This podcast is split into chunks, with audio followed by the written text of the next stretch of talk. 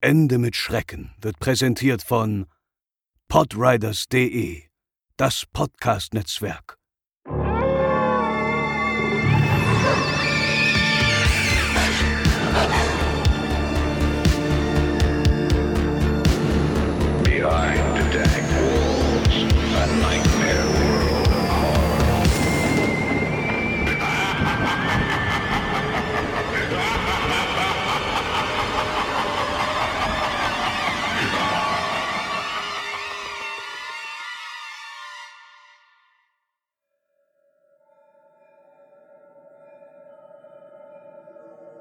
Es war ungefähr 12.15 Uhr, als ich die Johnson County Community Health Clinic betrat. Ich hatte dort einen Termin, den ich schon vor Wochen vereinbart hatte. Eine Routineuntersuchung. Es war nichts Neues für mich. Ich war schon ein paar Mal dort gewesen. Dennoch hatte die Klinik ein seltsam nostalgisches Gefühl, als wäre sie ein Ort aus meiner Kindheit. Ich konnte nie genau sagen, was dieses Gefühl war oder woher es kam. Als ich hineinging, überkam mich ein überwältigendes Gefühl eines Déjà-vus. Das Summen der flackernden Leuchtstoffröhren, der weiße Fliesenboden, die gedämpfte beige Farbe an den Wänden. Ich bemerkte, dass in der Ecke ein kleinerer Flachbildschirm angebracht war, auf dem eine kurze PowerPoint-Dia-Show mit Anzeigen und Informationen der Klinik in einer Schleife lief. Ich ging an dem leeren Wartebereich vorbei. Ein kleiner Bereich des Hauptraums mit Zeitschriften, Kinderspielzeug und blauen gepolsterten Stühlen und näherte mich der Frau am Empfang. Sie saß in ihrem blaugrauen Bürostuhl und sah sich eine Tabelle auf demselben Windows XP Desktop an, den sie bereits seit 2008 haben. Auf dem Tresen vor mir lag ein Anmeldeformular. Ich habe einen Termin bei Dr. Pebbins, sagte ich. Um wie viel Uhr? fragte mich die Empfangsdame. 12.30 Uhr, antwortete ich. Sie begann etwas auf ihrer Tastatur zu tippen. Ah ja, antwortete sie. Gary Johnston? Mhm, nickte ich ihr zu. Ja, ich werde es dem Arzt sagen. Füllen Sie das hier bitte aus. Sie reichte mir ein Klemmbrett mit einem einfachen Formular zum Ausfüllen. Ich ging zurück in den Wartebereich, nahm Platz und begann das Formular auszufüllen. Ich war etwa zur Hälfte mit dem Ausfüllen fertig, als ich in meinem Stuhl zurücksackte. Ich hatte in der Nacht zuvor nicht viel Schlaf bekommen und war erschöpft. Als ich mich so zurücklehnte, bemerkte ich etwas sehr Merkwürdiges. Mein Kopf schlug nicht gegen die Wand hinter mir. Es fühlte sich sogar so an, als würde er in der Wand versinken. Ich stand erschrocken auf und drehte mich um. Da war nichts.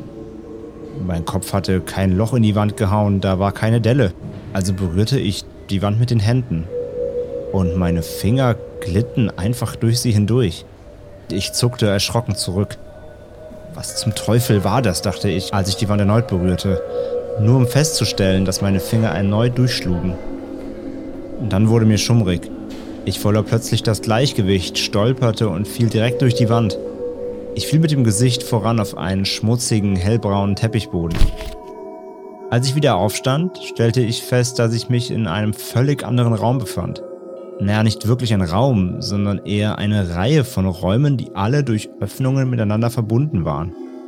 Die Wände waren mit einer ekelhaften hellbraunen Mustertapete bedeckt. Außerdem gab es einen überwältigenden Gestank nach feuchtem Teppich. Ich drehte mich wieder um und versuchte meine Hand wieder durch die Wand zu stecken, aber sie wollte nicht durchgehen. Okay, was soll's, murmelte ich und blickte zurück in den Raum.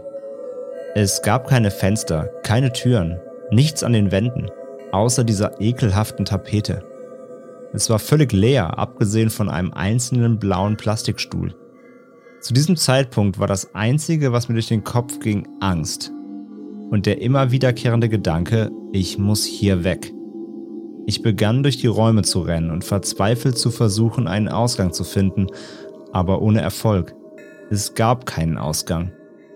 Sollte ich hier auf ewig gefangen bleiben und sterben? Äh, Nein, es musste einen Ausweg geben. Ich konnte doch nicht einfach hier zurückgelassen werden. Irgendwann würde jemand bemerken, dass ich weg war. Dann hörte ich in der Ferne Schritte.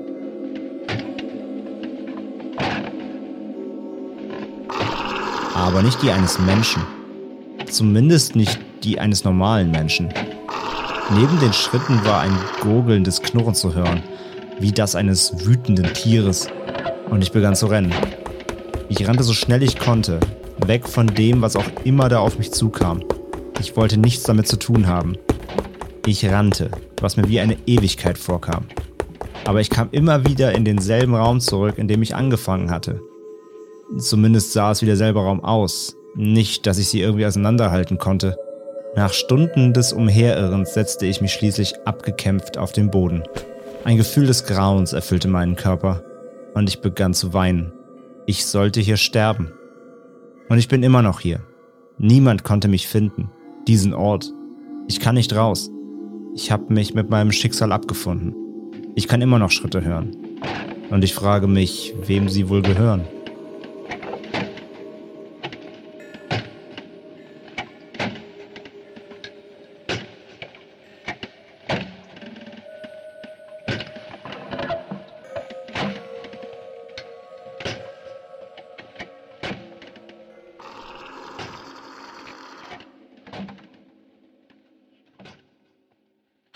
Hallo und herzlich willkommen bei Ende mit Schrecken, euren absoluten Lieblingspodcast rund um urbane Legenden und Creepypasta. Ich bin die Franzi und überraschenderweise wieder mit bei mir der liebe André. Hallo Franzi, hallo liebe Hörerinnen und Hörer, willkommen zur neuen Ausgabe Ende mit Schrecken. Wir hoffen, es geht euch allen gut. Wir hoffen, ihr habt den beziehungsweise die beiden Stürme gut überstanden, die jetzt zum Zeitpunkt der Aufnahme gerade am Norden vorbeigehuscht sind mhm. sag ich mal. Bei uns ist alles heil geblieben. Ja, soweit. Er hat ein bisschen Angst um unseren Sonnenschirm, aber es hat ihn nicht umgeworfen. Nein. Er hat gehalten. Die Betonplatten haben ihn gehalten. Gott sei Dank, ja. Ich bin heute, konnte nicht auf Arbeit fahren, weil in unserem kleinen Auern-Hinterland sind leider die Bahnen jetzt komplett ausgefallen. Aber das haben wir direkt genutzt, um diese Episode aufzunehmen. Genau. Und vielleicht hört ihr ab und zu mal im Hintergrund so ein gruseliges Windgeräusch, weil es pustet auch noch ein bisschen hier. Mhm. Aber das trägt dann einfach zur gruseligen Atmosphäre bei. Ist es so? Weiß ich nicht. vielleicht. muss ich die, äh, muss ich die ähm, Soundeffekte diesmal nicht händisch einbauen, sondern die kommen direkt live hier aus der Natur. Genau. Ich habe mich auch sehr auf die heutige Episode gefreut, weil wir seit langer, langer Zeit jetzt mal wirklich wieder eine Creepypasta vorstellen. Und das Schöne ist, dass die im Gegensatz zu den anderen, die wir bereits besprochen haben, noch gar nicht so alt ist. Aber bevor wir auf das heutige Thema eingehen, was ihr ja schon ein bisschen im Einspieler gehört habt, hat mein werter Ehemann euch noch was mitzuteilen. Genau, genau, denn ihr wisst es ja schon, viele von euch haben es schon getan und tun es nach wie vor. Und zwar uns monatlich ein bisschen zu unterstützen. Dafür gab es bisher die Möglichkeit auf den zwei bekannten Crowdfunding-Plattformen Patreon und Steady. Und es gibt da eine kleine Änderung. Und zwar ist es so, dass die alten Accounts, das lief bisher über unser Netzwerk Podriders, das war so ein Sammelaccount, da kann man ähm, mehrere Podcasts unterstützen und einer davon waren eben wir. Diese Accounts werden äh, abgeschaltet, weil das einfach von der Organisation nicht so funktioniert hat, wie es gedacht war weil man da eben quasi immer nur ein äh, einen Podcast unterstützen kann. Das heißt, hört man quasi mehrere aus dem, Pod, aus dem äh, Portfolio, kann man nicht mehrere unterstützen und so. Das war alles so ein bisschen undynamisch und hat zu ja mehr Problemen geführt, als es genutzt hat. Und daher werden die abgeschaltet und ja, die Podcasts, die weiterhin gerne auf Unterstützung durch die Community setzen möchten, machen jetzt quasi ihre eigenen Accounts auf. So auch wir. Es gibt jetzt in Zukunft oder es gibt jetzt auch aktuell schon einen neuen Account und zwar werden wir jetzt künftig nur noch bei Steady sein. Das ist das deutsche Pendant quasi zu Patreon. Geschrieben S-T-E-A-D-Y. Und äh, wenn ihr es bei Google eingibt, findet ihr es auch sofort. Ansonsten der Link kann ich direkt schon mal sagen, steht auch bei uns in den Show Notes. Und zwar werden wir jetzt bei Steady sein, ähm, weil uns die Plattform ein bisschen besser gefällt und die ist auch eben deutsch gehostet. Das heißt, äh, auch die Zahlungsmöglichkeiten ist alles ein bisschen einfacher da. Und äh, ja, wenn ihr uns da fortlaufend unterstützen möchtet, aber auch wenn ihr es vorher noch nicht getan habt und jetzt uns da neu unterstützen möchtet, würden wir uns darüber sehr freuen und aufgrund der ja jetzt einfacheren Handhabung für uns und der eigenen Plattform, die wir jetzt haben, haben wir auch mehr Möglichkeiten, das so ein bisschen dynamischer zu gestalten. Denn vorher war es eben so, es gab ein Paket, das konnte man quasi ähm, buchen und dann war es erledigt. Und jetzt haben wir diverse Abstufungen, je nachdem, was ihr denn auch im Monat geben könnt. Und zwar gibt's halt quasi jetzt drei Pakete. Das kleinste sind drei Euro im Monat. Dafür kriegt ihr dann auch wie schon vorher gehabt, wenn ihr es unterstützt habt, eben äh, Frühzugriff auf die Folgen, ihr bekommt Early Access, heißt, ihr hört die Episoden früher, bevor sie offen in den, in den öffentlichen Feed gelangen, mindestens 24 Stunden vorher im Schnitt. Und zudem ist jede Folge werbefrei. Ja, also wir haben immer wieder hier auch mal Werbekunden äh, in den Folgen, um uns auch so ein bisschen Red zu Fred zu finanzieren. Die Folgen, die wir bei Steady veröffentlichen, sind natürlich komplett werbefrei dann für die Unterstützer und Unterstützerinnen.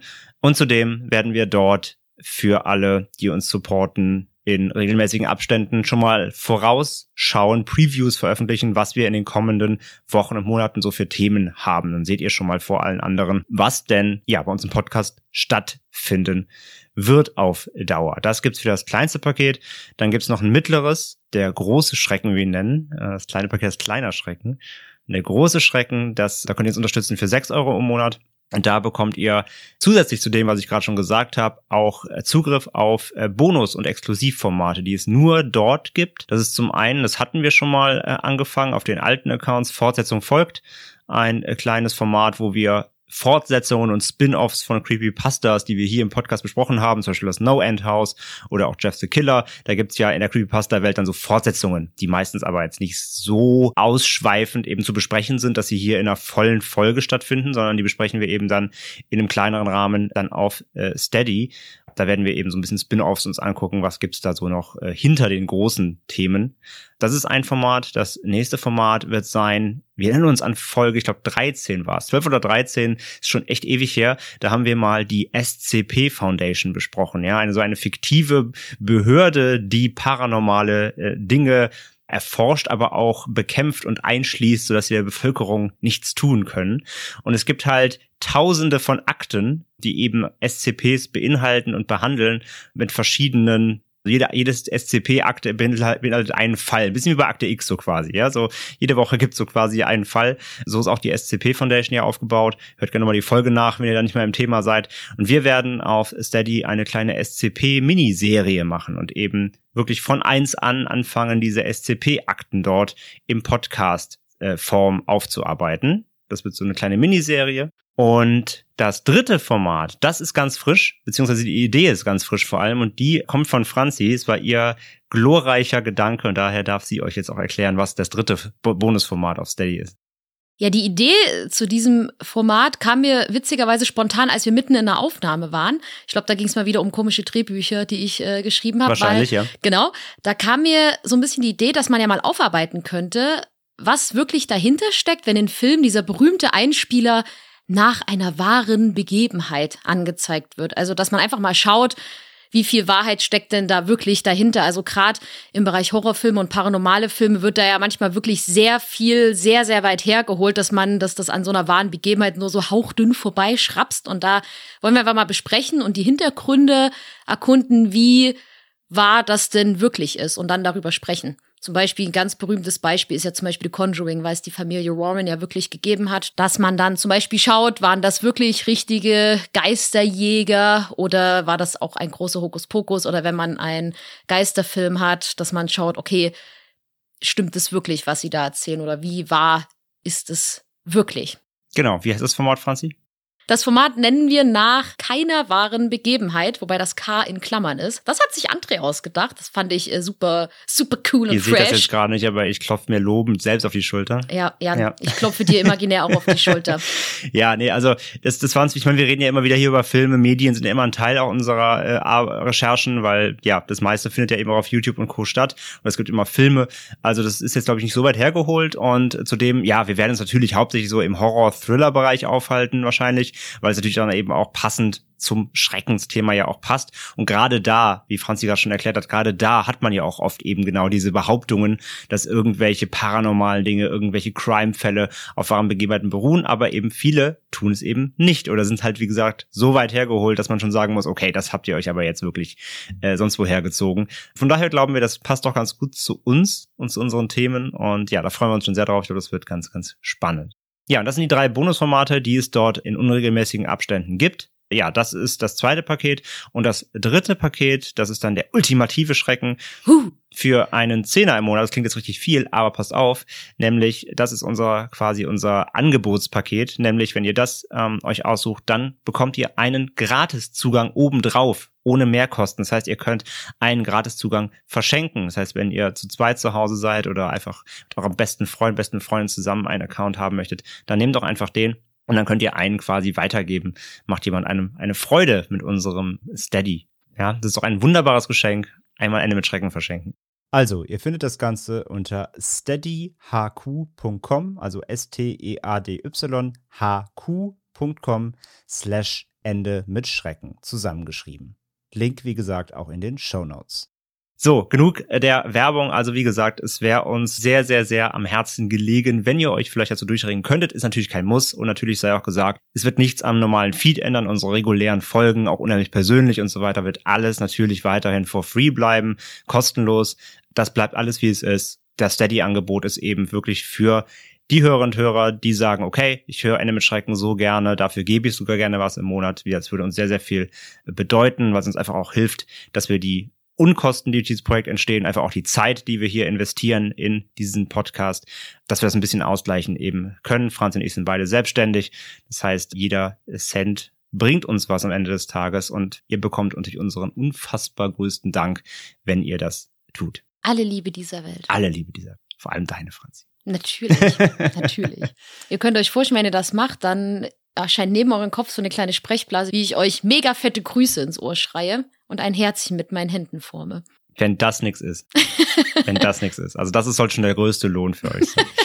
So, wie gesagt, genug Vorgeplänkel. Also vielen Dank an alle, die es bisher schon unterstützt haben und es in Zukunft tun werden. Kommen wir jetzt endlich zum heutigen Thema. Und wir steigen ein mit einer Erklärung erstmal überhaupt, worum geht's denn im Detail? Ja, was sind denn die Backrooms, wie unsere Folge eben auch heute heißt? Franzi, erklär doch mal, was sind denn jetzt genau die Backrooms? Bei den Backrooms, also die Hinterzimmer, handelt es sich um eine Creepypasta, die durch einen Kommentar zu einem Bild eines Unsettling Rooms Postings im X-Board von Fortran inspiriert wurde. Bei Unsettling Rooms, also beunruhigende Räume, werden Bilder von Zimmern und Räumen gepostet, die irgendwie creepy oder seltsam sind. Und diese Unsettling Rooms zählen auch zu den Cursed Images, über die wir auch im Zusammenhang mit SmileDoc in Folge 60 schon mal gesprochen haben. Und der Kommentar sorgte dafür, dass sich aus dem Posting eine Creepypasta und später auch YouTube-Videos bildeten. In der Creepypasta geht es grundlegend darum, dass es Orte gibt, an denen man aus unserer realen Welt in eine parallele Dimension gelangen kann, die sogenannten Backrooms. Und bei denen handelt es sich scheinbar um ein endloses Labyrinth an immer gleich aussehenden Räumen, aus denen es scheinbar kein Entkommen gibt. Und je nach Creepypasta, denn es gibt verschiedene, geht in den Backrooms auch ein Monster oder Wesen um, denen man besser nicht begegnen sollte. Eine Creepypasta habt ihr im Opening schon gehört, im Einspieler, aber das war, kann ich schon mal sagen, das war nicht die, die quasi originelle oder beziehungsweise die erste. Es war die, die auf dem Creepypasta-Blog gepostet wurde. Es gibt aber eine, die vorher da war. Aber die werden wir euch dann später im Detail mündlich hier vorstellen. Und ja, gehen wir aber mal durch, so, was ist der Ursprung des Ganzen und vor allem, wie wurde es denn verbreitet? Alles begann, hab's von Franzi auch schon gehört, auf dem Imageboard 4chan, wie so viele Themen, die wir hier bei uns behandeln, auf dem X-Board für Paranormales und dort postete ein anonymer User am 21. April 2018 ein Foto. Dieses Foto zeigt weitläufige, verwinkelte Räume, die so aussehen wie so leerstehende Büroräume. Und auffällig ist so eine sehr, sehr hässliche gelbe Tapete und auch der Boden ist gelb. Also alles sieht so richtig gilb, gilb, gilblich aus, als ob da schon auch lange niemand mehr drin war und vor allem sauber gemacht hat. Und damit passierte erstmal gar nichts. Das wurde einfach gepostet, aber es löste erstmal noch nichts aus. Es war einfach nur da. Denn weiter ging es dann erst quasi ein Jahr später, nämlich am 12. Mai 2019. Denn da startete erneut ein User einen Thread in diesem besagten X-Board bei 4chan, in dem man beunruhigende Bilder von Räumen posten sollte, die irgendwie seltsam aussehen. Und als Startbild für diesen Thread eben nutzte dieser User dieses Foto von 2018. Also entweder war das vielleicht derselbe Nutzer, der es jetzt nochmal versucht hat quasi, oder irgendjemand hat sich das damals gespeichert und hat es jetzt eben wieder hervorgeholt. Und ein weiterer User, der antwortete dann auf das Foto mit einem ja selbst erfundenen narrativen Text, um dem Bild eine Geschichte zu geben. Ja, also er hat quasi sich irgendwas ausgedacht, um dieses, diesem Bild irgendwie einen Kontext zu geben. Und das, was er postete, haben wir jetzt einmal übersetzt, hat in Englisch gepostet, haben es einmal ins Deutsch jetzt übersetzt und zwar hieß es dort. Wenn du nicht aufpasst und an den falschen Stellen aus der Realität ausbrichst, landest du in den Hinterzimmern, ja, also in Backrooms, wo es nichts anderes gibt als den Gestank von altem, feuchten Teppich den Wahnsinn von Monogelb, den endlosen Hintergrundlärm von Leuchtstoffröhren mit maximalem Brummen und ungefähr 600 Millionen Quadratkilometer zufällig unterteilter leerer Räume, in denen du gefangen bist. Und Gott möge dich retten, wenn du etwas in der Nähe herumwandern hörst, denn es hat dich ganz sicher gehört. Zwei Tage später, am 14. Mai 2019, entstand ein weiterer Thread im Export mit einem Posting, das das besagte Foto und den Text von oben miteinander kombinierte. Kurz darauf landete dieses dann auch bei Reddit im Green Text Subreddit mit dem Vermerk eines Nutzers, das ist schlimmer als jede Creepypasta, die es da draußen gibt. Der User bekam für den Post 32.000 Punkte. Man muss dazu sagen, auf Reddit kann man Beiträge hochvoten, also ein Like geben und dafür erhält man dann diese Punkte. Also er war sehr erfolgreich. Genau. Und am 18. Mai 2019 postete dann der Reddit-User Your D&D Guy eine von dem Beitrag inspirierte Creepypasta im Creepypasta Subreddit, die über 200 Punkte erhielt. Da gehen wir gleich nochmal drauf ein. Ein Tag später, am 19. Mai, veröffentlichte der Twitter-User Gearbox Gunman ein selbstanimiertes Video von den Backrooms. Der Tweet bekam über 900 Retweets und 4000 Likes, wurde dann aber leider gelöscht aber es gibt noch eine leicht editierte Version auf YouTube zu finden. Wir springen einen Monat weiter. Am 10. Juni 2019 wurde dann eine weitere Creepypasta im Wiki vom User ClayKit12345 veröffentlicht. Die ist sehr stark inspiriert von dem 4chan-Posting und die habt ihr auch gerade schon im Einspieler gehört.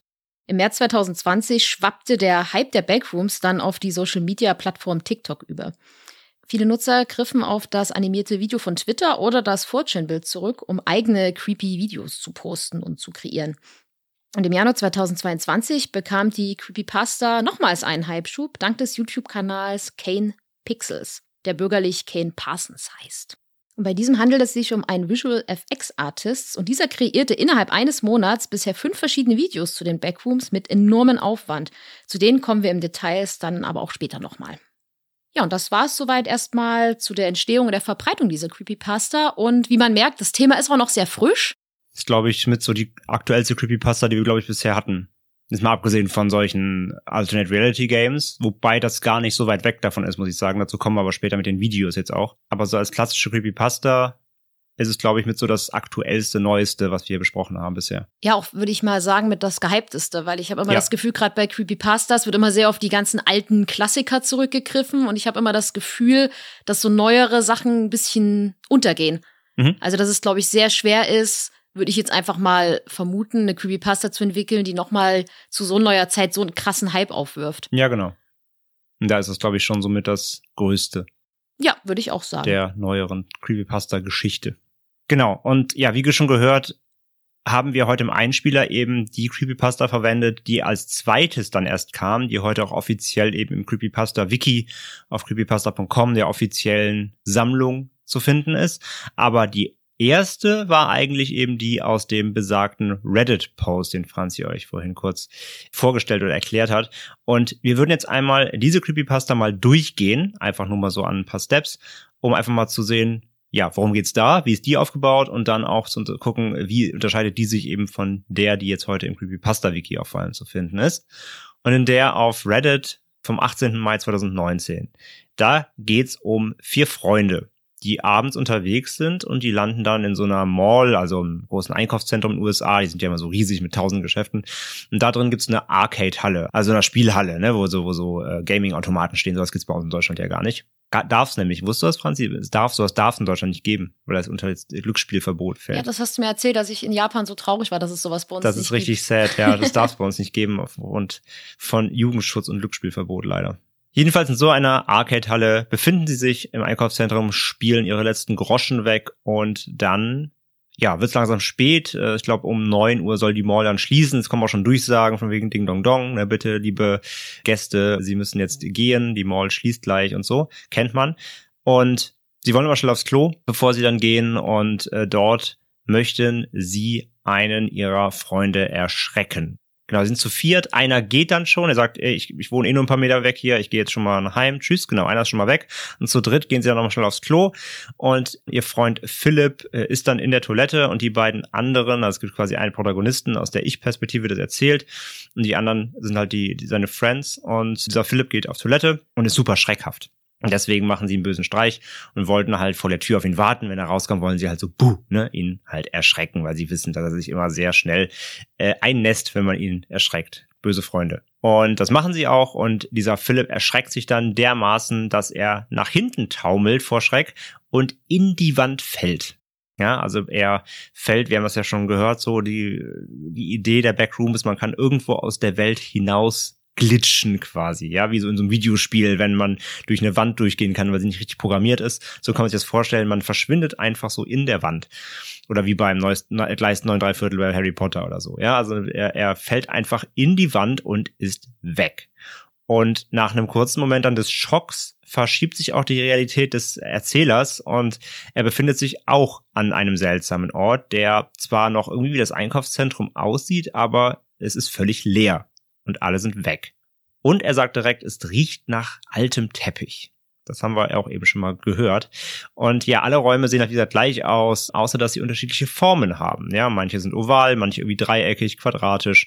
Das ist der einzige Unterschied, sonst sehen sie alle genau gleich aus. Und dann hört er eine Stimme und entdeckt dann seinen Kumpel Clay. Das ist der, der vorher abgehauen ist und eigentlich gar nicht mehr mit dabei war. Jetzt ist er plötzlich aber wieder hier in diesem seltsamen Paralleluniversum. Und der kauert dann am Boden und wimmert immer wieder, wechsle den Kanal, sagt er vor sich hin. Damit kann der Protagonist halt nichts anfangen, wir als Leser auch nicht so wirklich. Und dann fühlt er etwas. Er fühlt eine Präsenz. Er fühlt, dass irgendwas ihn beobachtet, dass irgendwas näher kommt. Er fühlt ein Wesen, was er dann auch erblickt. Und dieses Wesen hängt regungslos in der Luft, wie er es beschreibt. Die Füße scharren nur so leicht am Boden. Es schwebt so leicht über dem Boden und es hat ganz trockene, rissige Haut und der Oberkörper ähnelt dem eines Menschen, aber ist verkehrt herum. Ja, also stellt euch vor, euer Rücken ist vorne und andersrum, ja, so irgendwie. Und seine gebrechlich wirkenden Arme sind so zur Decke gestreckt, so nach oben irgendwie. Und es hat den Kopf so schief gelegt und um den Kopf ist Klebeband gewickelt mit Löchern drin, durch denen er die dunklen Augen dieses Wesens sieht, die ihn anstarren. Und es kommt auf die beiden dann zu. Und immer wenn der Protagonist blinzelt, ist es woanders. Ja, also es folgt keinem logischen Muster, aber es kommt immer näher. Also immer wenn er blinzelt, ist mal links, mal rechts, mal oben, mal unten. Es hat irgendwie keine richtige, keinen Weg, den es geht, sondern es äh, wie so teleportiert sich quasi durch die Gegend bei jedem Blinzler. Ja, er schreit dann seinen Kumpel an, diesen Clay, dass sie los müssen und da kommt was. Und aber ja, dieser Clay bleibt einfach regungslos in seiner Position, in dieser Embryonalhaltung auf dem Boden. Und der Protagonist rennt dann trotzdem schon mal los irgendwie. Er hat Fluchtinstinkt natürlich.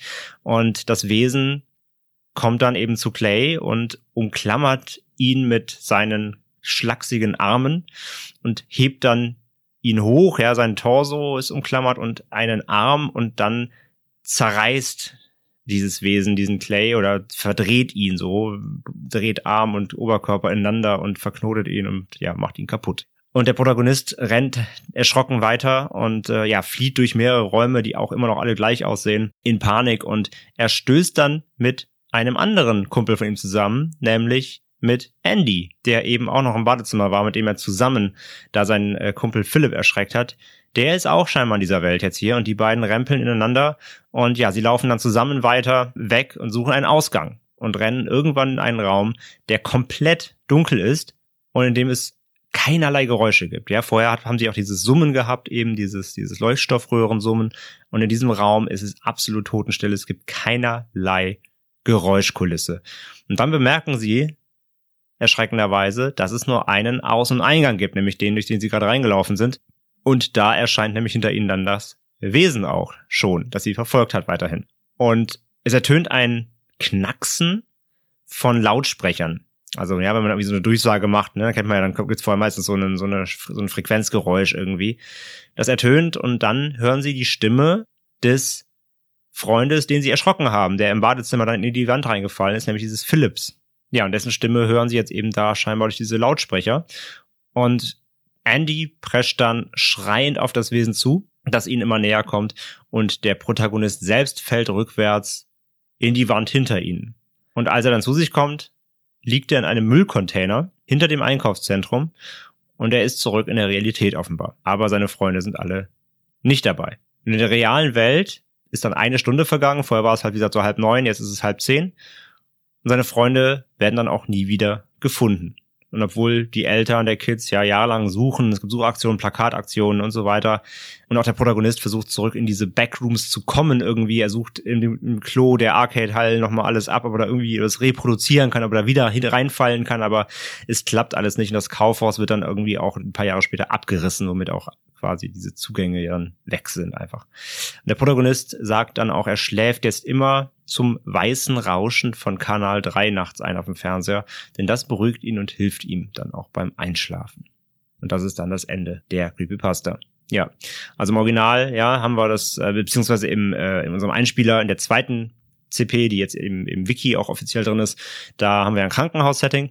Und hier ist es jetzt eben so eine Arcade-Halle, in die halt vier Freunde oder durch die vier Freunde in diese Backrooms reinfliegen. Und nur einer schafft es eben wieder raus, der Rest bleibt dort verschollen. Welche von den beiden gefällt dir denn besser? Ja, es ist halt schwer zu sagen. Ich meine, wir haben jetzt beim Einspiel ja auch die, die bisschen knackigere genommen einfach, weil die ist halt auch, also, also das war jetzt nur wirklich eine grobe Zusammenfassung, die ist ultra lang die hier, die ich jetzt, die, die wir jetzt hier erklärt haben. Wir werden sie verlinken in den Show Notes, könnt ihr auch selber mal nachlesen, wenn ihr möchtet. Die ist halt wirklich lang, also die ist auch super. Die ist halt, also rein von, vom, vom Geschriebenen her, würde ich sagen, ist die hier besser, weil die einfach einfach narrativ und stilistisch halt auch einfach sehr gut geschrieben ist oder sehr, sehr ausgeschmückt. Ja, da gibt's tausend Nebensätze und, ne, und es wird genau beschrieben, wie alles aussieht und sich anfühlt. Und es ist einfach sehr geschichtlich, es ist eine richtige Geschichte, ja. Das ist eine richtige Geschichte. Und die Creepypasta eben, die ihr im Einspieler gehört habt, die im CP-Wiki ist, die ist halt wieder mehr rudimentär runtergebrochen. Es geht ja nur um diesen Schrecken. Ne? Also es, es, es muss, es läuft einfach auf eine Pointe hinaus quasi. Und ist nicht so ausgeschmückt, nicht so ausgefeilt, was rein die Narrative angeht. So von daher, so rein geschichtlich würde ich sagen, ist die, die aus Reddit halt besser.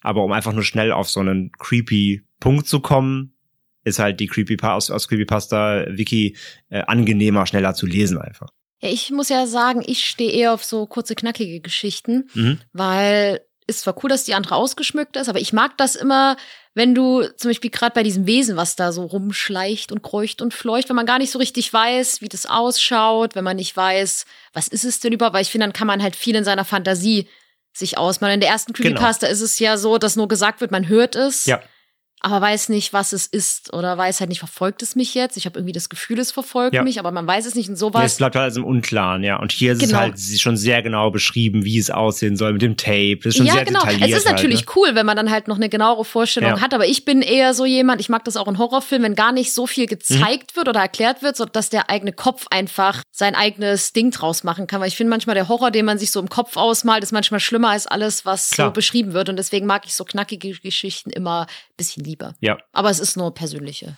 Ja, natürlich, das ist bei jedem anders natürlich, genau. Also bei mir genauso. Hatten deswegen, ich fand auch dann dafür, dafür hat sich der Einspieler besser angeboten. Aber wie gesagt, die hier ist auf jeden Fall rein vom, vom Schreibstil und so von der, von der Ausschmückung ist das schon eine richtige Geschichte, so wie gesagt. Die ist halt echt, echt lang und detailliert. Und wie gesagt, lest euch ein bisschen selber mal durch, verlinken wir und dann könnt ihr euch selber eine Meinung bilden, welche euch dann besser gefällt. Ja, und wenn ihr so Leute seid, die sagen, oh, lesen finde ich irgendwie ein bisschen oll, Anhören ist okay, weil Ende mit Schrecken ist ja mein Lieblingspodcast, bei denen höre ich mir das gerne an und sagt, aber ich würde gerne mal was dazu sehen. Dann kommt jetzt die Überleitung, denn wir haben ja schon von Kane Pixel erzählt, der Content Creator auf YouTube und auf den seine Videos wollen wir mal ein bisschen genauer eingehen.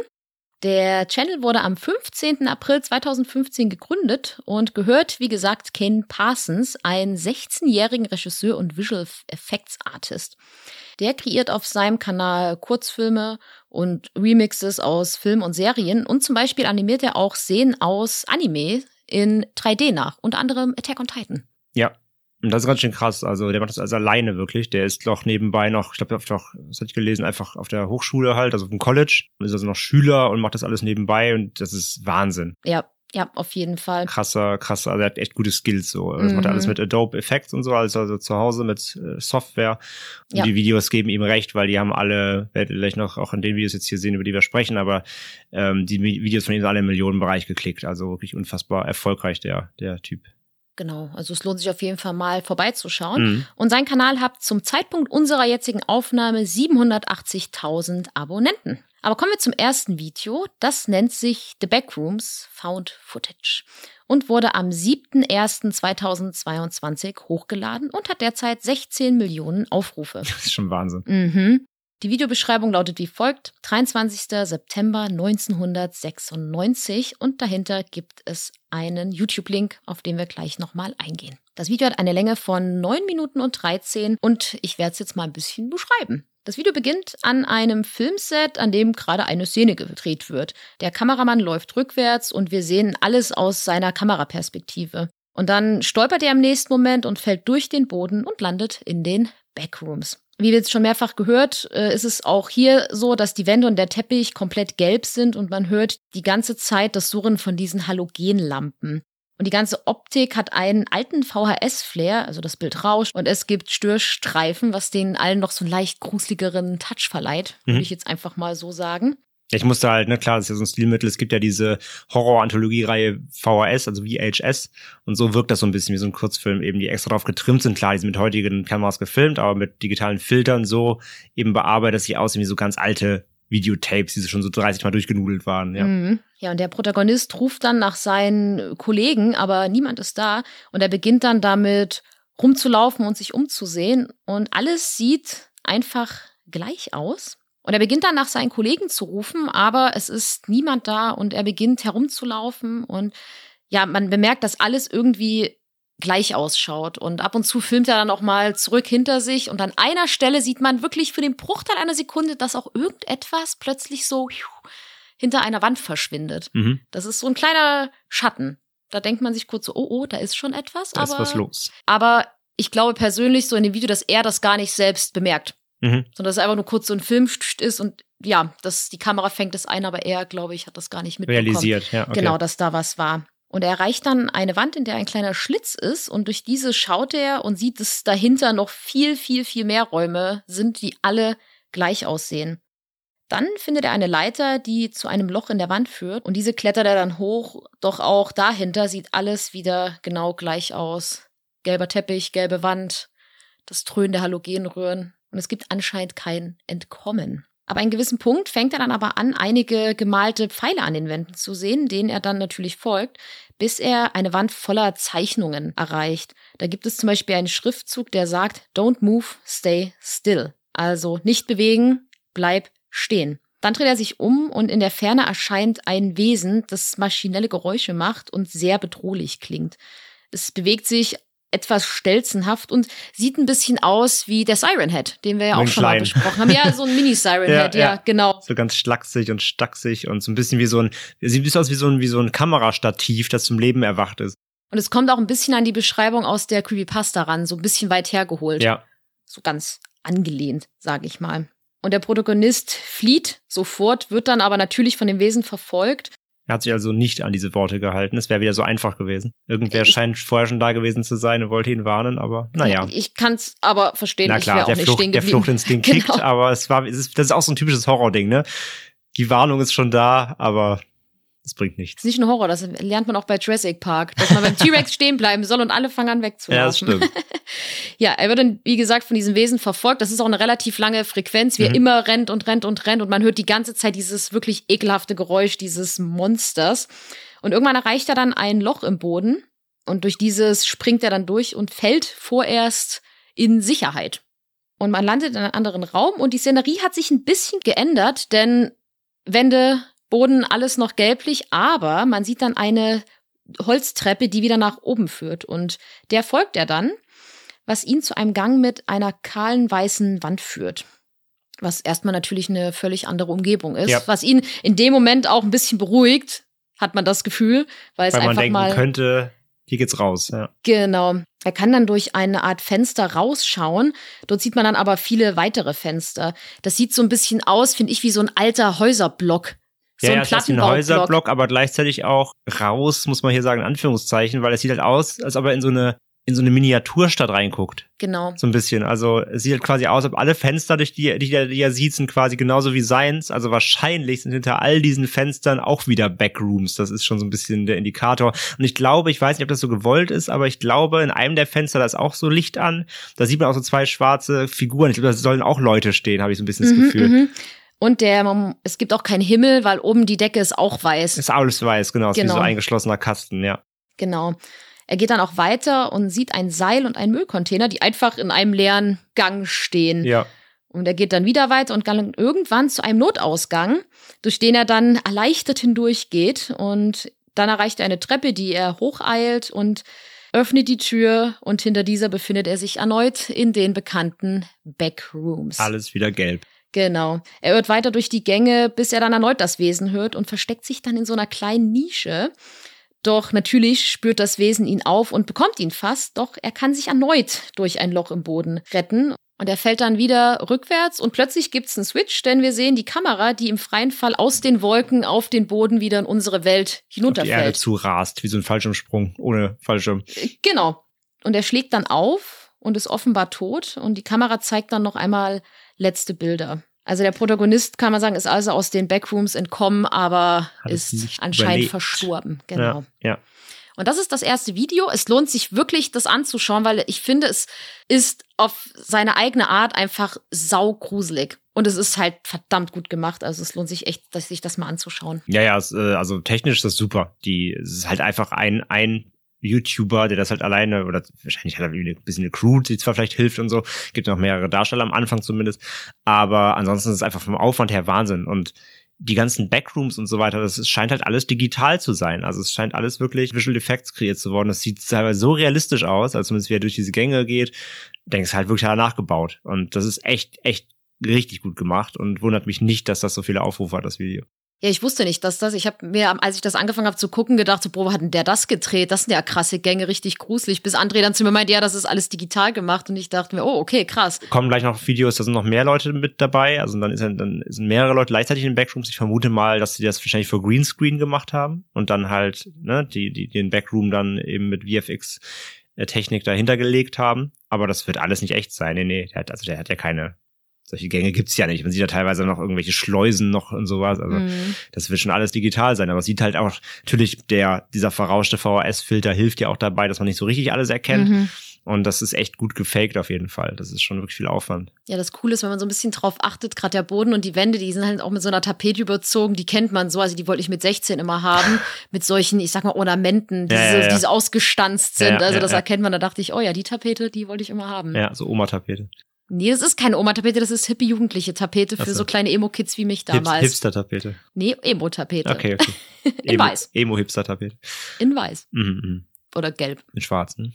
Ich wollte sie in schwarz. Ja, klar, natürlich wollte ich die in natürlich. schwarz haben. ja, also so viel zum ersten Video, wie gesagt. Und wir haben vorhin ja schon gehört, Franzi hat die Videobeschreibung vorhin kurz erklärt. In der Videobeschreibung dieses Videos befindet sich noch ein Link zu einem weiteren Video. Wenn man da draufklickt, dann kommt man zu einem Video, das nicht gelistet ist auf seinem Kanal. Und wir kriegen vielleicht jetzt kurze Flashbacks zum Post-Content. Wir erinnern uns an dieses äh, ja sehr ominöse YouTube-Projekt und so ein bisschen wie ist das hier auch aufgebaut, ja. Also man findet quasi in den Videobeschreibungen Hinweise auf weitere Videos, die man halt sonst auf seinem Kanal nicht findet. Und deswegen sagte ich ja vorhin, es ist eine Creepypasta, aber es kriegt leichte Züge von so einem Alternate Reality Game, weil es einfach an so vielen Orten eben gleichzeitig stattfindet, auf TikTok, ja, auf Reddit, auf YouTube. Und so langsam kriegt das so eine eigene Dynamik natürlich mit einer eigenen Geschichte, die ja jeder ein bisschen dazu erfindet. Und deswegen, so langsam, es kriegt leichte Züge von so einem Alternate Reality Game. Nämlich in diesem Video, das heißt MAR11 90 archive.tar. Und das ist ein, also Name von einer, wie so eine Datei, wie so eine Computer, Computerdatei, ja. Also MAR11 wird wahrscheinlich für März, also March 11, also 11. März 1990, würde ich jetzt mal Mhm. drauf tippen. Das ist quasi so eine Datumsangabe. Und ja, Archiv eben und .tar. Und TAR ist eine Computerdateiendung, ähnlich wie ZIP oder RAR, also es ist eine, eine ähm, Containerdatei, die man eben entpacken kann, wo irgendwelche Daten enthalten sind. Aber erstmal zum Video selbst. Das wurde hochgeladen am 8.11., äh, am 8.1., Entschuldigung, 2022, also einen Tag nach dem ersten Video. Es hat 828.000 Aufrufe. Das finde ich auch so lustig, wenn man das beobachten kann. Ne? Das Originalvideo hat 16 Millionen Aufrufe. Dieses Video, was weiterführend eben nur in der Beschreibung zu sehen ist, hat 800.000 Aufrufe, also eine riesengroße äh, Mhm. Diskrepanz. Da sieht man mal, wie viele Leute in die Videobeschreibung gucken, nämlich keine Sau.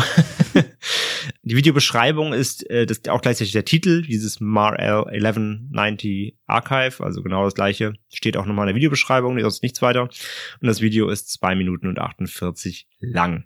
Und ja, im Video selbst sehen wir ein verrauschtes Bild und die Schrift Data not accessible, also kann nicht auf Daten zugreifen, kann nicht zugegriffen werden, gefolgt von dem Schriftzug Reformatting, also Formatierung, es wird irgendwas formatiert, irgendwas reinitialisiert und dann Loading Archive.tar, also diese Datei Archiv.tar wird geladen, irgendwas wird entpackt. Und man sieht dann verrauschte Aufnahmen aus den Backrooms. Und man sieht Schaltkreise, man sieht Männer mit, äh, so mit schwarzen Balken, unkenntlich gemachten äh, Gesichtern, die an Computern sitzen, irgendwelche Maschinen, die irgendwas betreiben. Und es wirkt so ein bisschen wie so ein Behind-the-Scenes-Video aus den Backrooms. Und es wird eben der, so ein bisschen der, der, der Anschein erzeugt, dass ja, Wissenschaftler dort zugange sind. Ja, die sitzen dann vom PC und dahinter ist, hinter so einer Glasscheibe sieht man dann die Backrooms und so ein bisschen, es kriegt so einen experimentellen Vibe, ja, als ob da irgendwelche Leute eben in diesen Backrooms an diesen Backrooms forschen. Es gibt eben Maschinen, die da irgendwelche äh, Formeln äh, aufzeigen und irgendwas ist da scheinbar technisch im Gange. So, das ist wie so ein, wie so ein kleines Behind-the-Scenes-Video und dann ist es auch schon wieder vorbei. Und dann springen wir direkt zum zweiten, ich sag mal offiziellen Video, Ja. was auch auf dem Kanal gelistet ist. Das heißt Backrooms, the third test. Also Backrooms, der dritte Test. Das wurde am 14.01.2022 hochgeladen und hat derzeit 1,5 Millionen Aufrufe. Es ist eine Minute 46 Sekunden lang und die Videobeschreibung besagt einfach nur 7.2.1988. Und das Video startet mit einer Tafel, auf der Berechnungen und Zeichnungen zu sehen sind und dazu ertönt im Hintergrund eine mechanische Computerstimme. Man sieht Wissenschaftler, die in einem Raum mit einer Tür stehen und man sieht dann eine Kameraaufnahme aus jenen Raum und die Kamera ist der besagten Tür zugewandt. Das Datum und die Uhrzeit sind oben rechts eingeblendet und es stimmt auch mit dem Videobeschreibungsdatum überein. Ja, übrigens, du hast gerade gesagt, sieb, sieb, siebter, zweiter, ne? Und ist umgedreht, es ist zweiter, siebter, weil das ist US das ist US-Datum, genau, weil das, das wirst du gleich sehen, in den anderen Videos auch Beschreibungen drin. Das kommt sonst nicht hin, weil zum Beispiel im zweiten Video ist es zum Beispiel 10, 17, also einen 10, 17. Monat gibt's nicht.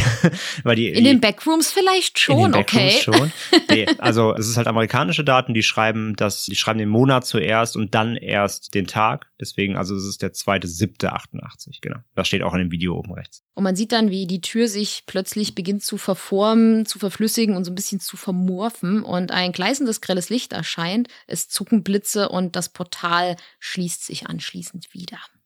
Genau, und mit dem Video wird so quasi verhärtet, was ich gerade schon gesagt habe. Also es scheint hier darum zu gehen, in dieser Story, die der hier kreiert mit seinen Videos, dass die Backrooms erforscht werden. Dass ein Forschungsteam, ein geheimes Forschungsteam offensichtlich von diesen Backrooms weiß und dort Experimente durchführt und versucht eben diesen, das was eben der der Protagonist in der Creepypasta versucht hat, diesen Backroom wieder zu öffnen, um seine Freunde zu finden, aber nicht geschafft hat, weil er nicht wusste wie, haben scheinbar diese Wissenschaftler eben aber hinbekommen hier in diesem Story Arc und haben eben ein so ein Portal gefunden und versuchen das eben mit technischen Geräten zu öffnen. Aber das scheint wohl nicht so einfach zu sein, wie wir hier in diesem Test eben sehen, denn nach kurzem, ja, nach kurzer Öffnung schließt sich sofort wieder.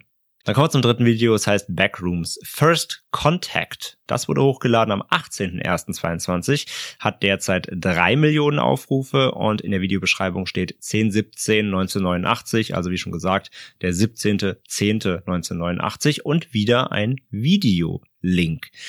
Das Video hier dauert eine Minute 57 und es startet mit einem FBI-Warning, ja, einer Einblendung, die besagt, dass es unter Strafe steht, dieses Video irgendwie zu verbreiten. Es steht unter FBI-Datenschutz und gefolgt von einem Logo, das Async äh, besagt. Also sieht aus wie so ein ja, normales Logo von irgendeiner Marke oder so.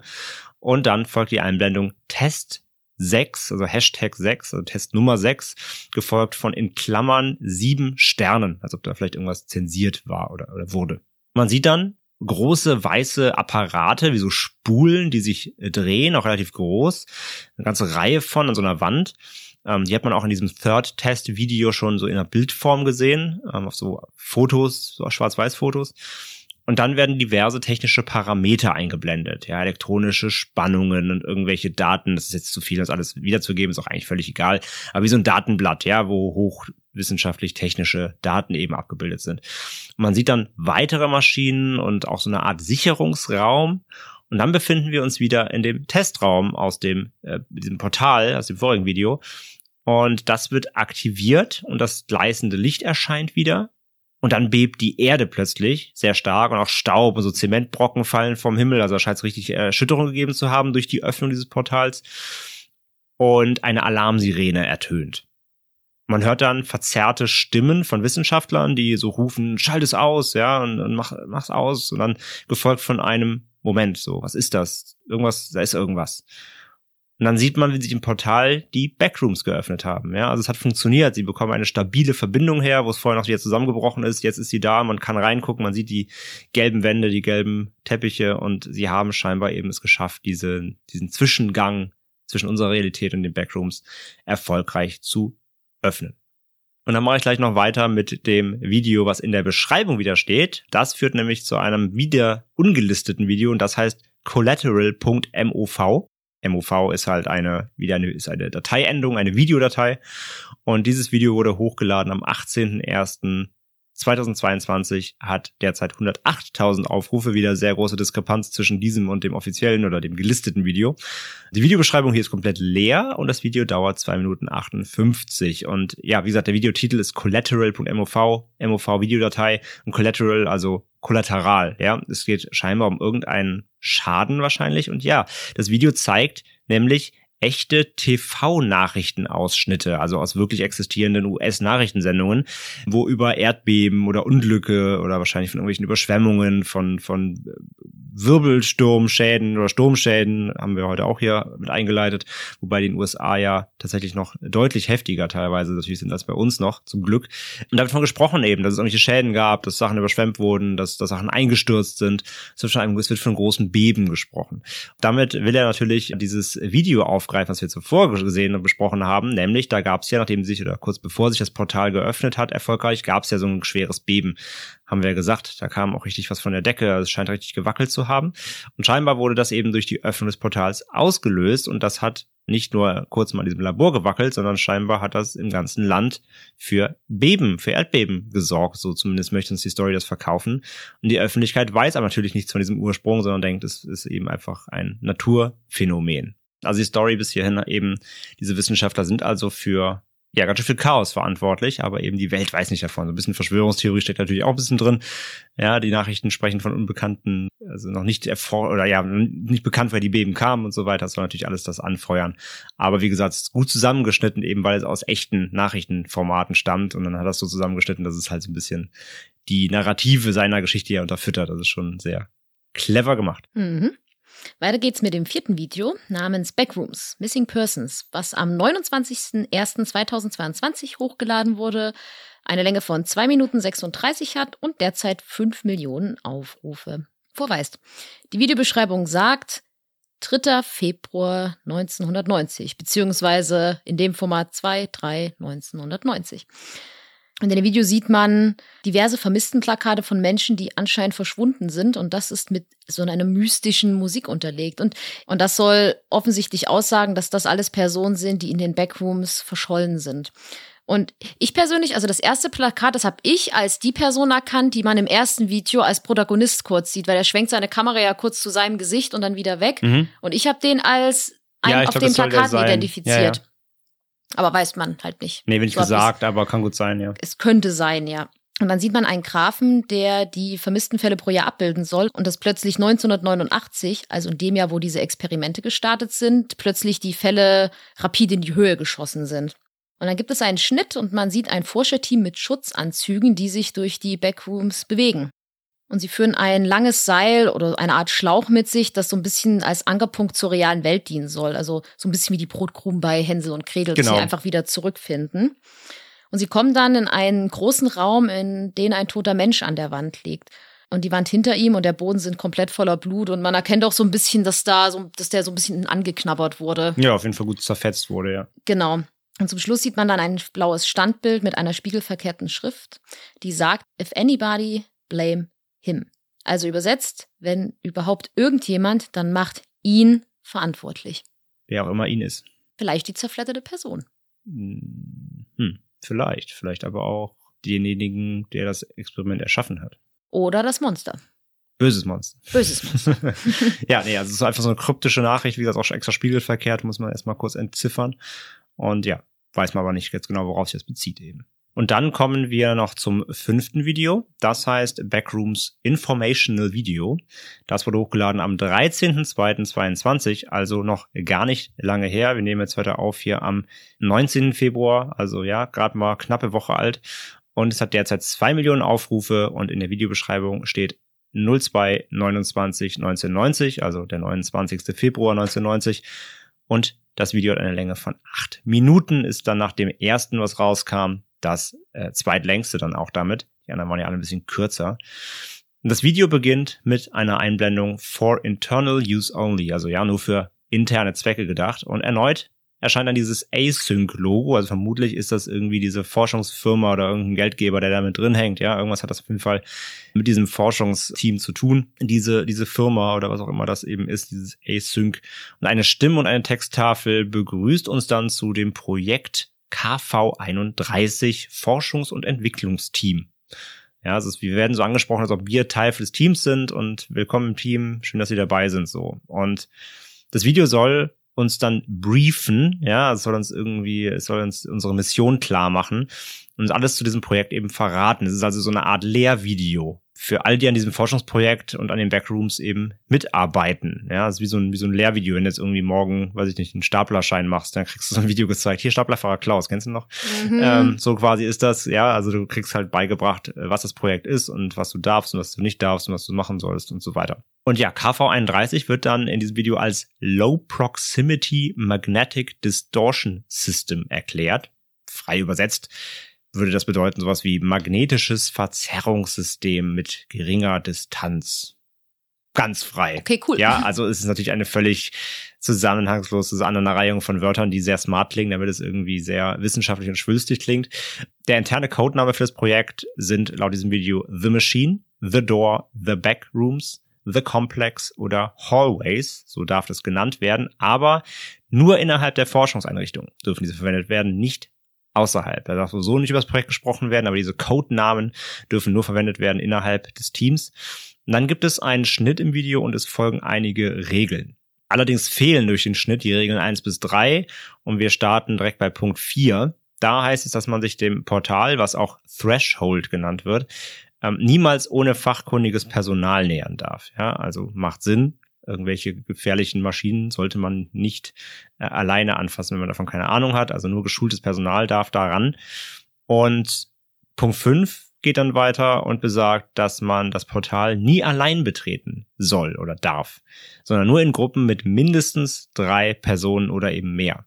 Und dann folgen auch Aufnahmen einer Begehung dieses Portals und wir sehen das Datum eben 29. Februar 1990 und es ist 11.36 Uhr AM, also vormittags, ja, also äh, zur Mittagszeit und vier Personen wovon eine die Kamera führt, aus der Perspektive wir das Ganze wieder sehen, aus der Ego-Perspektive der Kamera, betreten eben die Backrooms und erneut gesichert mit so einem roten Bandschlauch, was eben zurück durch das Portal in die Realität führt, damit die eben nicht abge damit sie nicht abgerissen werden, ne, von der von der echten Welt. Und der Kameramann hört dann plötzlich Stimmen und geht so in so einen Nebenflur rein, weil er da irgendwie was hört und will das eben sich anschauen. Da ist aber nichts. Als er sich dann wieder umdreht, um seine Kollegen zu rufen, die gehen dann gerade da so vorbei eben in dieser Nische, in der er steht, reagieren sie auch gar nicht auf ihn, als ob sie ihn gar nicht hören. Dann verrauscht so einmal die Realität quasi, dann wimmert das Bild einmal so und die sind plötzlich weg. Und er geht dann wieder raus aus dieser Nische und schaut sich eben um, guckt nach links, rechts, aber seine Kollegen sind einfach verschwunden. Er irrt dann allein durch die Gegend, ruft, sucht und findet so eine kleine Öffnung in der Wand, so auf Kniehöhe eben, also ein kleines Loch, bisschen wie bei dem ersten Video mit dem Loch oben in der Wand, mit der Mhm. Leiter und jetzt hier ist es eben auf dem Boden, wie so eine kleine Luke auf so einem Dachboden. Und da kriecht er eben so ähm, rein und ja, er befindet sich dann auch in einem Raum, der aussieht wie so ein, so ein Dachboden mit Holzboden, ja, so ganz anders. Sieht nicht aus wie die normalen Backrooms mit den gelben Tapeten, sondern echt wie so ein, wie so ein hölzerner Dachboden wo an der Wand so eine Axt lehnt und da ist auch eine ganz seltsame Tapete mit so bunten Bildern drauf.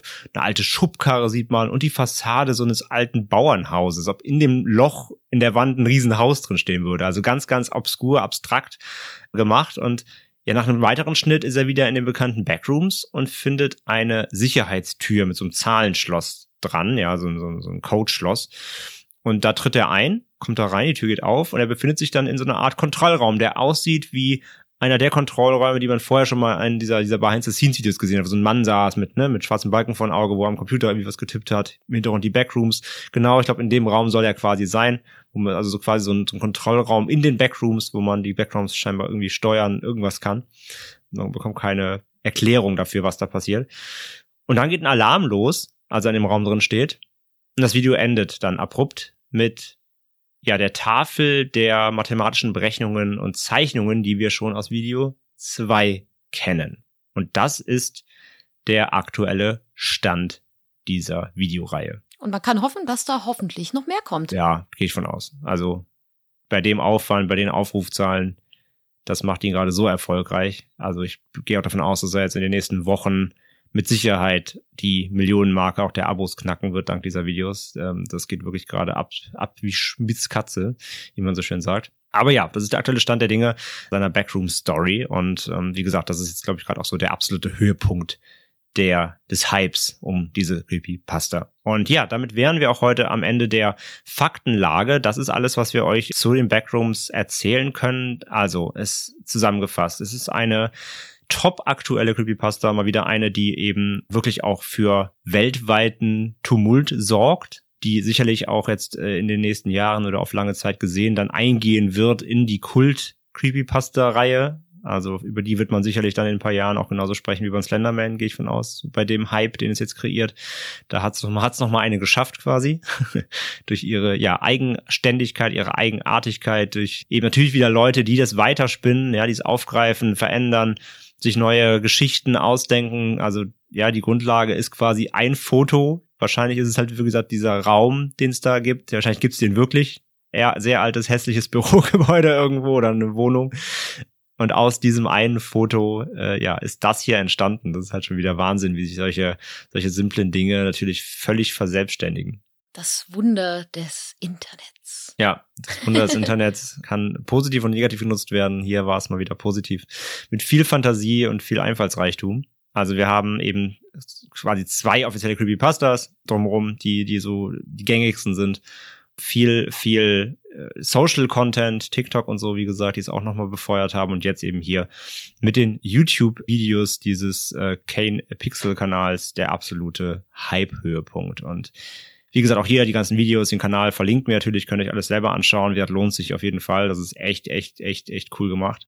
Ja, und das Gute ist, dass diese Videoreihe ohne Jumpscares funktioniert. Also es gibt im ersten Video mal einen kleinen, Ja, den man aber wirklich kommen sieht, aber sonst ist das einfach so atmosphärisch gemacht, dass man wirklich die ganze Zeit erwartet, okay, jetzt passiert was. Oh, jetzt passiert was. Also gerade wenn sie so alleine in den Backrooms unterwegs sind Mhm. und da rumschleichen, das ist einfach so eine richtig bedrückende Atmosphäre. Dann dieses ekelhafte Geräusch von diesen Röhren und diesen Lüftungsanlagen, das ist echt, echt, echt gut gemacht. Also ich hatte ein bisschen, ich bin froh, dass ich es im Hellen geguckt habe, weil ich glaube, im Dunkeln hätte es mich ein bisschen ge ge gegruselt, sage ich mal. Mhm. Aber Ja, es geht ja auch, es ist halt das Ding, ne? Es geht ja nicht um, um das Monster ist ja nur ein Teil. Also dieses, dieses Wesen, was da rumläuft. Ähm, das ist ja auch nur ein Bestandteil. Es geht ja viel mehr eben um diese Seltsamheit dieser ganzen Konstruktion einfach. Ja, aber da sieht man halt, dass man für diesen Horror auch nicht unbedingt dieses Monster braucht, weil das Nö. taucht ja wirklich aktiv nur im ersten Video auf. Ja.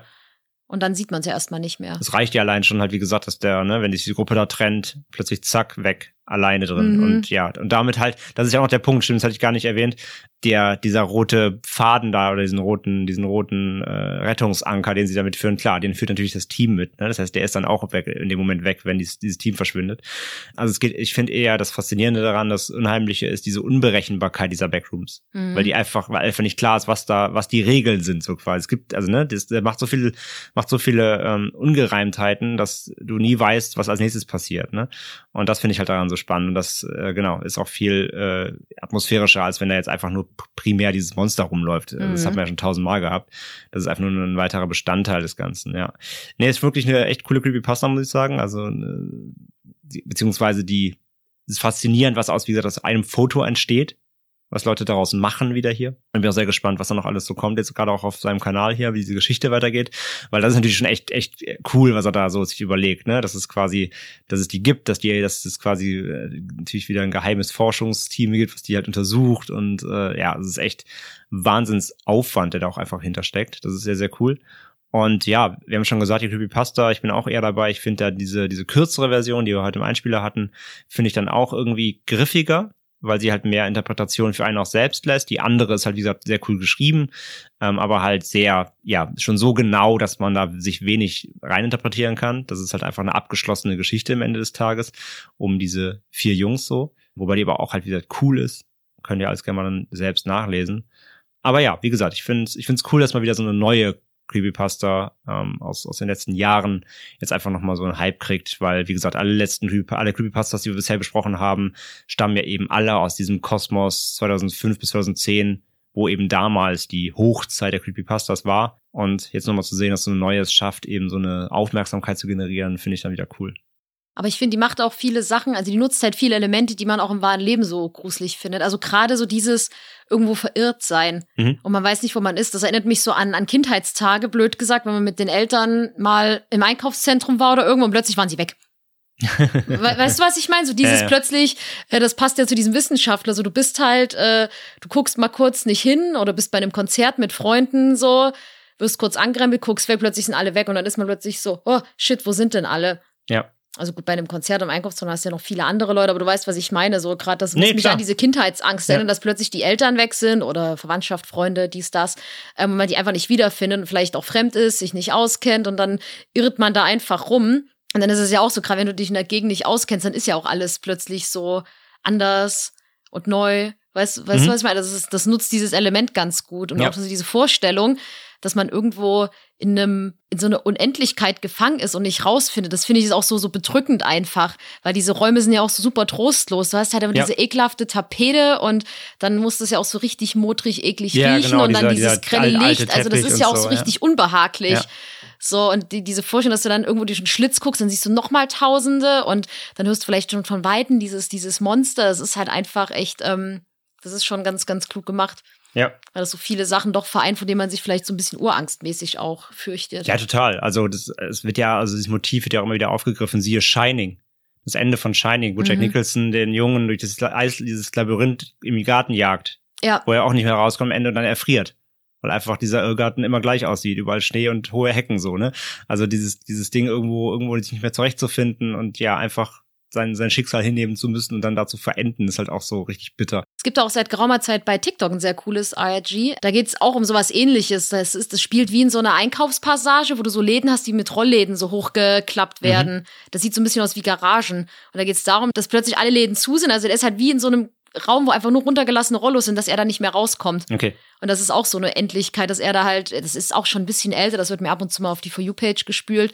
Können wir vielleicht auch mal machen. Ja, genau, das ist halt auch sehr spannend. Da sagt er jetzt zum Beispiel, was soll ich machen? Ich komme nicht weg. Und dann sagt er, oh mein Gott, mach mal ein Rollo hoch oder geh mal dahin. Und dann hört er doch Schritte. Also das erinnert mich ein bisschen daran. Aber ich glaube, ja, vielleicht ist das zur selben Zeit entstanden. Wie gesagt, ich habe mich da jetzt noch nicht so Oder eng mit befasst. ja. Ja, ich glaube, das ist auch noch nicht so alt, aber läuft jetzt auch schon eine Weile. Okay. Es mir fällt mir dazu nur ein, aber das ist halt, ja, so dieses gewohnte Umgebung und plötzlich, boom, Ja. alle Menschen weg. Alles Gruselig. komisch, ja. Mhm. Nee, auf jeden Fall. Das ist wirklich eine, ist eine coole Geschichte und eine, eine, eine spannende Kreation. Wie gesagt, mit sehr vielen kreativen Einflüssen. Ja, und was so gehypt ist, da wird ja irgendwann bestimmt auch mal äh, Hollywood drauf stoßen. Deswegen muss ich es jetzt fragen. André, wenn du einen Film daraus machen würdest, was würdest Den du haben wir tun? hier ja quasi. Ja, wenn du einen Film draus Ich? machen müsstest, ja. Hm, das ist eine gute Frage. Also im Zweifelsfall muss man den Trend mitnehmen, den, den Horror ja gerade so geht, ne? Im Endeffekt werden die Backrooms dann wahrscheinlich nur so irgendwie so eine Meta-Ebene für die ausweglose Seele eines armen Menschen, der in seinen eigenen Gedanken und Traumata verloren umherirrt. Und das Monster ist natürlich dann auch nur eine, eine Metapher für eine Ur, eine Urangst oder eine, ein Trauma, das ihn verfolgt. Und er muss es bekämpfen und am Ende sich dem Trauma stellen in den Backrooms, um dort auszubrechen natürlich. Er läuft immer weiter weg und irrt darum, aber er sieht irgendwann ein, er muss einfach sich dem Ganzen stellen, damit er wieder aus seinem eigenen äh, Geist ausbrechen kann. Also, dass da so in den Backrooms, wenn da Beispiel eine Leiter steht und man dann irgendwo durch ein Fenster und dann sieht der Protagonist oder die Protagonisten irgendwas aus der Aus Vergangenheit, was. Ja, ja, ja, ja. Ah, ja, so ein bisschen ja. wie bei äh, Katakomben Mhm, mhm. unter Paris, wo sie dann ja auch quasi ihre schlimmsten Ängste oder Momente nochmal nachfühlen, wo dann plötzlich so ein Klavier einfach so da rumsteht, weil das irgendeine Bedeutung für jemanden hat oder ein brennendes Auto, weil da der Bruder von einem drin verstorben ist oder sowas. Und so wäre das hier auch so quasi. Er findet dann in den Backrooms immer wieder Hinweise auf sein altes Leben und muss äh, sich mit sich selbst kämpfen, um dann daraus du so lame. Nee, ich dachte gerade so, oh, das ist ganz schön deep. Ich dachte an so einen Found-Footage-Splatter-Film, weißt du? Also, ich glaube, es ist wirklich so, entweder es wäre wie bei, was du jetzt gesagt hast, oder sie würden da so einen richtig stumpfen Splatter-Schissel draus machen mit dem ja, Monster. Splatter nicht, aber wahrscheinlich einfach so, so halt so typischen Found-Footage-Grusel-Shit. Ja, also ich finde ja Metaebene auch gut, aber es kommt ja auf den Regisseur an. So. Also ich glaube zum Beispiel, wenn, wenn, wenn mich jetzt Netflix anschreiben würde, sagen würde, Franzi, deine Drehbücher sind so sensationell, Ja, aber wir ja. brauchen ein bisschen Jumpscare-Horror. Dann würde ich Ja. sagen, alles klar, kriege ich hin. Regisseur oder Regisseurin XYZ, gib mir eine Minute. Dann würde ich so machen. Also die Metaebene haben wir jetzt abgeschlossen, die machst du als Film. Also muss ich mich ja um den Jumpscare-Horror für die 16- bis 18-Jährigen kümmern. ja, ja, ja. Dann würde ich das halt natürlich mit einer Gruppe von Teenagern machen, die da irgendwie sich auch rein verirren. Dann würde man am Anfang sehen, dass da in der Vergangenheit, in der Kindheit schon ein Freund von denen verschwunden ist. Und sie dann immer dran denken müssen, so, oh mein Gott, wir haben die Person nie gefunden, das ist Jetzt so wissen wir schrecklich. warum. Ja, und dass sie dann irgendwie über fünf Ecken in die Backrooms gelangen, keine Ahnung, das habe ich mir jetzt noch nicht überlegt, wie sie da reinkommen, aber das schaffen sie irgendwie. Und dann irren sie da auch durch und das wird natürlich auch Found-Footage-mäßig gefilmt. Ich weiß noch nicht, ob ich es in der Moderne oder wirklich auch zu der Zeit mit so einem schön flackernden VHS Ding machen würde. Naja, auf jeden Fall wäre das Ende dann, dass das Monster dann aber der Freund aus der Vergangenheit ist. Das weiß man aber nicht. Sie denken dann, sie haben, werden dann auch von dem Monster verfolgt und am Ende denken sie, oh, wir haben unseren Freund gerettet, der ist dann auch erwachsen, hat ein bisschen lang Zottelbart und lange Haare, weil er war ja eine Weile da drin. Ja, ja, ja. Oder er ist noch ein Kind, weil die Zeit nicht vergeht. Man weiß es nicht, aber am Ende wäre der Plot-Twist, dass sie dann rauskommen und sagen, juhu, und dann siehst du aber, wie der Freund, den sie da gerettet haben, eigentlich das Monster ist und jetzt in der realen Welt draußen ist. Also sie haben das Monster befreit quasi. Ja. Ich weiß, das ist super lame, aber du hast ja den Metakram schon gebracht, dann konnte ich den ja jetzt nicht Ja, reinbringen. der ist ja auch nicht neu. ja. Mir kommt dann am Ende irgendwie raus, dass irgendwie er ganze Zeit im Koma lag oder sowas. Die Backrooms Wow, waren, nur, waren nur in seinem Kopf oder so. Das ist ja sad. Also, ja, hm. Elevated Horror muss immer sad sein. ja, aber ich kann mir vorstellen, wenn das jetzt wirklich so ein Hype ergibt, dann wird da sowieso ein Film kommen. Bestimmt. Ja. Also Netflix, ihr wisst Bescheid. mm. Drehbücher kostenlos gibt's bei uns im Angebot. Na gut, dann haben wir es, glaube ich, auch für heute. Mhm. Genug zu den Backrooms, also super spannend. Wir beobachten weiter den Kanal von Kane Pixels, da geht's bestimmt noch weiter. Das ist echt richtig, richtig spannend und cool gemacht. Äh, alles, wie gesagt, in den Shownotes verlinkt. Und ja, wir bedanken uns wie immer fürs Zuhören und hoffen, ihr habt jetzt ein bisschen Einblick bekommen in die Backrooms, äh, in diese, in dieses Phänomen, was hier gerade überall herumgeistert. Man muss sagen, das haben auch viele Medien aufgegriffen. Ja, also wir haben jetzt heute uns mal hier einem Hype-Thema gebeugt, aber ist ja egal. Äh, Ist ja trotzdem, wie gesagt, sehr spannend. Und folgt uns bei Social Media, wenn ihr uns was schreiben wollt. Auch dort in die Postfächer. Ansonsten wie immer an die E-Mail-Adresse post.endemitschrecken.de wisst ihr Bescheid. Ihr habt es zu Beginn gehört. Wenn ihr uns supporten wollt, wisst ihr auch jetzt wie über den Steady-Account. Link auch hier in den Show Notes. Und ansonsten hören wir uns dann in der nächsten Folge wieder mit spannenden, gruseligen Themen und wünschen euch bis dahin eine, eine gute Zeit. Bleibt sicher, gerade jetzt gerade in den stürmischen Tagen. Und dann sagen wir lieber Ende mit Schrecken als Schrecken ohne Ende und bis zum nächsten Mal. Tschüss. Ciao, ciao.